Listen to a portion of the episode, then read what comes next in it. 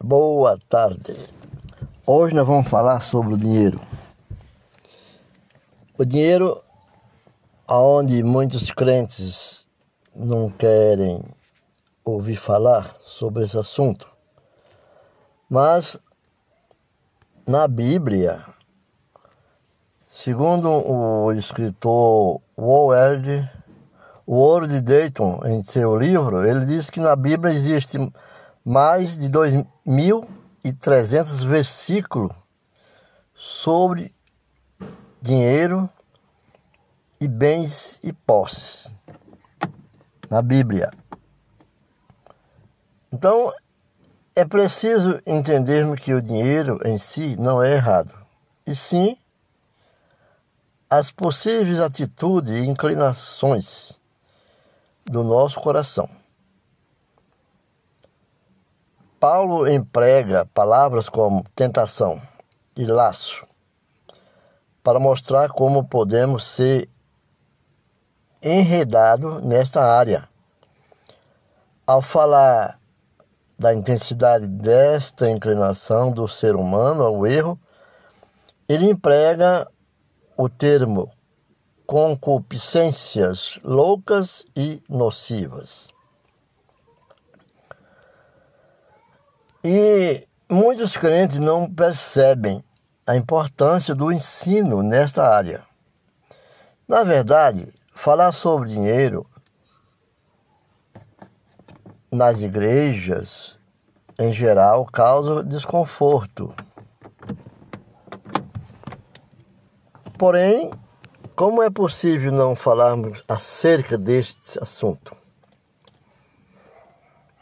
Porque temos uma série de obrigações dentro da igreja. Quase a metade das parábolas de Jesus o mencionam. Além do Senhor Jesus, vemos que os apóstolos falavam, ensinavam e corrigiam os crentes no tocante ao nosso relacionamento com o dinheiro. E este assunto não é um assunto sem importância. As Escrituras falam mais dele do que de muitos outros temas que julgamos vitais para uma vida cristã sadia. A Bíblia fala muito sobre a nossa relação com o dinheiro. Não que o dinheiro em si seja o problema, pois a Escritura declara que é o amor ao dinheiro que é, que é a raiz de todos os males. Alguém disse que uma pessoa pode ser milionária e não ter amor ao dinheiro. E outra pode ser pobre, porém gananciosa. Esta última terá ainda então dois problemas, pois além da falta de dinheiro, ela ainda terá dentro de si uma raiz maligna. É, quero insistir nessa formação. A afirmação é: problema não está no fato de termos ou não dinheiro, e sim em como nos comportamos em relação a ele. A advertência bíblica é de não colocarmos o coração nas riquezas. O coração não pode ser da riqueza. Se as vossas, em Salmo 62, verso, 3, verso 10, Salmo 62, verso 10 diz: Se as vossas riquezas aumentam, não ponhais nelas o coração. Ou não ponhais nela o teu coração. O que as Escrituras nos ensinam é que não devemos ter o coração no dinheiro, que não devemos ter amor a ele. Não há nada errado no fato de uma pessoa ter dinheiro. Errado é quando o dinheiro tem essa pessoa. Vivemos dias em que o consumismo manipula as pessoas. O desejo de ser e, e ter influência toda a sociedade não estamos fora do alcance dessas influências. É por isso que a palavra de Deus nos adverte. Mas os que querem tornar-se ricos caem em tentação e em laço, e em muitas concupiscências loucas e nocivas, as quais submergem os homens na ruína e na perdição. Porque o amor ao dinheiro é a raiz de todos os males. E nessa cobiça alguns se desviaram da fé e se transpassaram a si mesmos com muitas dores. No livro de 1 Timóteo, capítulo 6, o verso 9 e 10. Então, fica bem claro que, além de todas as outras consequências, o pior, a pior coisa que eh, estas pessoas experimentam é o fato de se desviarem da fé. Não há, não há prejuízo maior do que este. Reconheço que a maioria das pessoas não contabiliza os valores espirituais. Raramente faz essa contabilidade dos valores espirituais nos dias de hoje, nos dias atuais. Em alguns tempos também no passado, quando tomam as suas decisões e fazem os seus planos. Geralmente não coloca nas mãos do Senhor, no altar do Senhor. Geralmente o aspecto espiritual é o, é o último a ser considerado. Quando tudo não dá certo, aí apela para o divino, para o Espírito Santo. E isto quando chega a ser lembrado, muitos nem lembram. Em nossa sociedade, a ganância e a cobiça têm falado muito fortemente. Não é preciso muito para sermos afetados. Basta permitirmos ser levados pelo padrão da maioria. Que a maioria é assim. Não só se apresenta, come, bebe e se veste dinheiro. O seu valor é somado por aquilo que está usando e o povo vê nele os valores externos. Essa é a visão de muitos. A ganância é algo terrível, pois é insaciável. Quanto mais tem, mais quer. Ela não se realiza, nunca alcança os seus alvos, pois estão sempre se renovando. Tenho visto essa neurose em muitas pessoas quando tinham a televisão de 14 polegadas. Queria a de 20. E, e quando compraram a de 20 polegadas, passaram a querer a de 29. E depois de 33 polegadas, com, plena, com tela plena, plana total. 33 de tela plana, com plena é, habilidades remotas. E a coisa nunca para. Desde a TV preto e branco, quanto as TVs coloridas, estou falando nos dias atuais. E assim é com os carros eletrodomésticos, casas, roupa e tudo mais. É algo que não tem a ver apenas com a nossa cultura e economia, está ligado à natureza humana. Portanto, sempre foi e será assim em qualquer lugar o rei Salomão falou certo acerca disto. Já naquela época, Salomão falou sobre isso, quando ele disse, está lá em Eclesiastes, capítulo 5, no, no versículo 10, quando ele diz: Quem ama o dinheiro não se fartará de dinheiro, nem o que ama a riqueza se fartará do ganho também. Isto é vaidade. Isto é vaidade. Para acrescentar, por exemplo, o que Salomão diz, ele quis dizer assim: vaidade, a única vaidade que, que é vaidade, que, que não é vaidade, é amar a Deus sobre todas as coisas. Isso não é vaidade.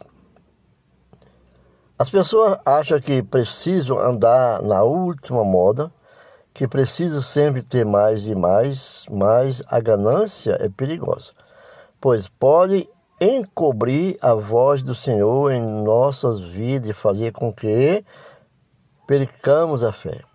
A palavra de Deus declara que muitos chegam à ruína por causa da ganância e da cobiça transpassam-se a si mesmo com muitas dores por causa da ganância. Muitos acabam tão endividados que, além de perderem completamente a paz, principalmente a paz de espírito, a saúde e a honra, perde também a família e a própria alma. O problema não está no dinheiro e sim no domínio que ele pode exercer sobre você, sobre a vida de alguém, sobre a sua vida. As Escrituras nos advertem sempre sobre o tropeço no que diz respeito a isto. O dinheiro pode se tornar um ídolo. Muita gente não liga para nada, é cego pelo vil metal. Mas então o dinheiro cega. Paulo, mostra, Paulo mostrou, o apóstolo Paulo, que os cristãos também têm os seus ídolos. Os cristãos têm seus ídolos. Não, eles não são estátuas de gesso ou de madeira. Não são. Não costumam ser vistos porque ficam escondidos no coração dos crentes. Os crentes têm seus ídolos, e os seus ídolos, as atitudes de avareza, o ídolo da ganância é a ganância, outro ídolo é o apego material, todos são ídolos. Uma idolatria por aquilo, idolatra aquilo, é, essa, é, é, essas coisas. O apóstolo Paulo denunciou isto ao chamar a avareza de idolatria. Então, lá em Colossenses também fala, no capítulo 3, no verso 5 e 6, que diz assim: Fazeis, pois, morrer a vossa natureza terrena, prostituição, impureza, paixão, lasciva, desejo maligno e a avareza, que é idolatria, por estas coisas é que vem a ira de Deus sobre os filhos da desobediência. Esses são os ídolos dos crentes, aquele que se diz crente evangélico, crente em Cristo, que, que diz que segue as escrituras sagradas. Mas veja, apóstolo Paulo está bem claro quando ele fala sobre os colossenses. Colossenses é para nós. Fazer, pois, morrer vossa natureza terrena, com a, é, é, é, é prostituição, a impureza, paixão lasciva, desejo maligno e avareza, que é a idolatria do crente. Por essas coisas é que vem a ira de Deus sobre os filhos da desobediência. Jesus disse que o que é elevado entre os homens é abominação perante Deus capítulo 16, em Lucas 16, 13 e 15. E ele falava acerca da ganância dos fariseus ao fazer essa afirmação. Jesus falava a pessoas que são tão apegadas ao dinheiro que faz dele um Deus em suas vidas. Jesus fala que dão tanto valor às coisas materiais que perante o Senhor, perante Jesus, é como se, se cultuasse um ídolo em suas vidas. Primeiro, dinheiro. Ao escrever aos Filipenses, o apóstolo Paulo falou de algumas pessoas cujo Deus era o ventre não seria errado dizermos que, atualmente, na vida de muitas pessoas, O seu Deus é a carteira. Muitas pessoas confiam na carteira. Muitas pessoas viajam, vi histórias de pessoas que viajavam, no mínimo que poderia levar seria 3 ou 4 mil reais,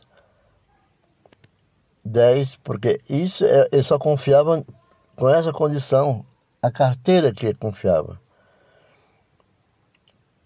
Então, torna-se o senhorinho dele. É o senhorinho, senhorinho do, do dinheiro. Ele, é dominado por esse dinheiro. A Bíblia é clara ao, ao revelar-nos que o dinheiro pode ser um concorrente ao, ao senhorinho de Cristo em nossas vidas. O senhorinho de nosso é Cristo. Ele que nos cobra aquilo que nós temos que pagar. Ele é dono daquilo, da nossa morada, da nossa casa, do nosso carro, das nossas vidas, nossas roupas. Tudo, em tudo, ele é o nosso senhorinho. Senhorinho é como você morasse em uma propriedade, em uma casa que não fosse sua, e todo mês você tinha que pagar o aluguel da tua casa. Aquele homem que recebe chama-se o senhorinho. Senhorio, senhorio. Esse senhorio é o dono e você é um inquilino. Nós somos servos, não inquilino, mas nós somos como fosse um inquilino. Por quê? Porque Jesus revela isso na, na, em nossas vidas. Ninguém pode servir a dois senhores, dizer bem claro. E Jesus é o meu senhorio. Porque ou há de odiar a um e amar o outro, ou há de dedicar-se a um e desprezar o outro. Não poder servir a Deus e às riquezas. No livro de Mateus, capítulo 6, verso 24. Aqui ele não cita nomes né, satânicos, mas está bem claro amar o pecado. Essa riqueza é um, é um amor de idolatria e é pecado. A única coisa que Jesus mostrou que disputa com o senhorio de Deus em nós foi justamente o dinheiro ou as riquezas. Dar a Deus não é apenas uma das formas de honrá-lo, mas também de mantermos esta área sobre sob a disciplina. Nós temos que dar a Deus que nós, Ele é o nosso senhorio. Já vimos que Deus está interessado em nosso dinheiro. E sim, não está interessado no nosso dinheiro. Deus não está interessado em nosso dinheiro. E sim, na honra que lhe conferimos. Por exemplo, nós damos nosso dízimo, nossas ofertas. Isso é uma honra que nós estamos dando ao nosso senhorinho, senhorio, nosso senhorio é Jesus, é Deus, é Jesus. Porque assim nós estamos honrando justamente os nossos bens. Estamos honrando nossos bens para com Deus? Qual a importância deste tipo de específico de honra? Quando conseguimos honrar o Senhor justamente nesta área, que é a que mais domina e prende o nosso coração, estamos cumprindo o verdadeiro sentido da palavra honrar. Nós, porque nós, nós não temos o apego ao dinheiro, fazemos nossas ofertas e nossos dízimos. Mas quando nós não damos negando, nós estamos com egoísmo. Fazer destinação e colocá-lo acima dos nossos maiores valores. Temos que aprender a dar porque amamos mais a Deus do que aos nossos bens e não por causa da, da utilidade da oferta em si. Fico pensando qual seria a minha reação se eu visse algum irmão na igreja queimando algum maço de nota de 100 reais num culto de adoração. Por favor, não faça isso. Contudo que Maria de Betânia fez foi algo parecido. Ela não deixou que fosse aproveitado nem o vaso. Não acredito que devemos cultivar uma atitude de desperdício, mas devemos aprender a dar, independentemente de haver ou não proveito para o dinheiro dado. Dá somente para, di, di, dá somente para dizermos a Deus que Ele está acima do dinheiro em nossas vidas, já seria uma motivação suficiente para ofertarmos. Contudo, além de honrá-lo, o Senhor ainda permite que o dinheiro seja utilizado no avanço do seu reino e que redunde em bênção para, que, para o que dá. Mas, certamente, precisamos mudar a nossa mentalidade acerca deste assunto e assumir a ótica de Deus para as nossas ofertas.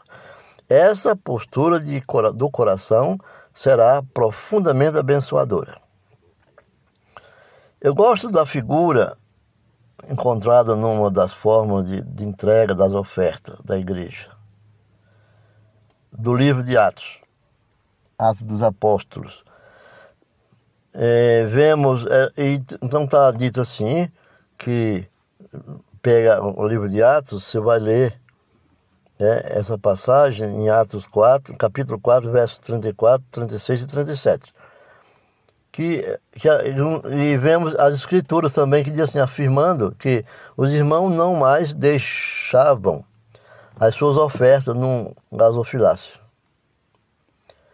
Aquele, aquela torre que tem no púlpito, né, na entrada do púlpito, o gasofilácio, para que as coloque suas ofertas e seus dízimos como antes se costumava fazer no templo, mas agora as deixam aos pés dos apóstolos.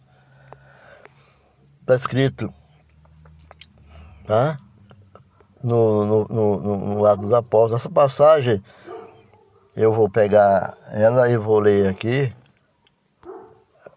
Essa passagem no, no verso 5, 1 e 2 e 4, 4 Atos 4 e, e no, em Atos 5 também, né? Diz assim. Pegando a Bíblia, pega sua Bíblia também, posso acompanhá-lo. Não havia, pois, entre eles necessitado algum, porque todos os que possuíam herdades ou casas, vendendo-as, traziam ao preço do que foram vendido e o depositava aos pés dos apóstolos. Então, José, cognominado pelos apóstolos Barnabé, que traduzido é filho da consolação, levito natural de Chipre, possuindo uma herdade, vendeu-as e trouxe o preço e o depositou aos pés dos apóstolos. Tá, essa passagem está em Atos, no livro de Atos, no capítulo 4, no verso 34, 36 e 37. Outro versículo está no capítulo 5 que diz assim: capítulo 5, mas um certo varão chamado Ananias, com Safira, sua mulher, vendeu uma propriedade e reteve parte do preço, sabendo também sua mulher e levando uma parte a depositou aos pés dos apóstolos. Né? É no livro de Atos, também no capítulo 5, 1 e 2. Ao fazer esta observação, não estou sugerindo que tenhamos que mudar a forma de entregarmos as contribuições em nossas igrejas. Não. Estou citando a palavra que está né, nas escrituras, porque as igrejas têm uma administração, uma metodologia hoje mais diferenciada, mas a honra é a mesma. E sim, chamar atenção para um detalhe importante.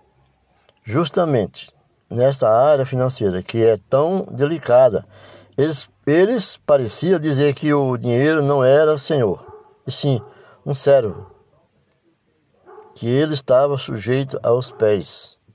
E desta visão que precisamos ser imbuídos. Dessa forma, o dinheiro não governará as nossas vidas. Pelo contrário, nós é que governaremos, como também aos, aos atrativos que ele tenta fazer, trazer aos nossos corações. Ele pode ser senhor ou servo na vida do homem, só depende do coração de cada um de nós. Então, é esse gesto dado por Jesus. Paulo obedece descrevendo isto e diz: o apóstolo Lucas traduziu bem quando disse: o dinheiro dado daquela forma, é dizendo que o dinheiro é escravo, é servo aos pés do Senhor. Mas hoje o povo coloca o dinheiro como Senhor.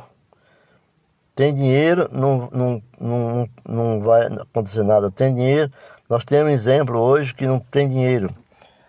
O alastramento dessas cepas Covid, não existe mais dinheiro para que as pessoas sobrevivam. Né? Então é hora de nós dobrarmos os joelhos e orar ao Senhor e pedir a palavra de Deus que pode ser a palavra de Deus pode ser a nossa salvação. É uma particularidade que nós temos em vista também do semeador. Jesus fala sobre a semente da palavra de, de Deus caindo em quatro tipos de solo e um deles é o terreno espinhoso. Então, vamos vamos seguir aquilo que está escrito. Em outra, e outra cai entre os espinhos, e os espinhos cresceram e sufocaram. Em Mateus. E os espinhos não, parece, não parece tão perigoso a semente no início. O problema é que acontece com o passar do tempo e o fato de os espinhos não terem sido removidos. Eles crescem a ponto de sufocarem a palavra de Deus. Esta foi a interpretação que o Senhor deu a seguir. Paulo dizia também que o Senhor tira-me esse espinho da carne. Tá? Então a palavra em seguida em Mateus 13 diz: E o que foi semeado entre os espinhos e o que ouve a palavra, mas os cuidados deste mundo e a sedução das riquezas sufocam a palavra e fica infrutífero. Mateus 13, 22. Vamos ficando por aqui.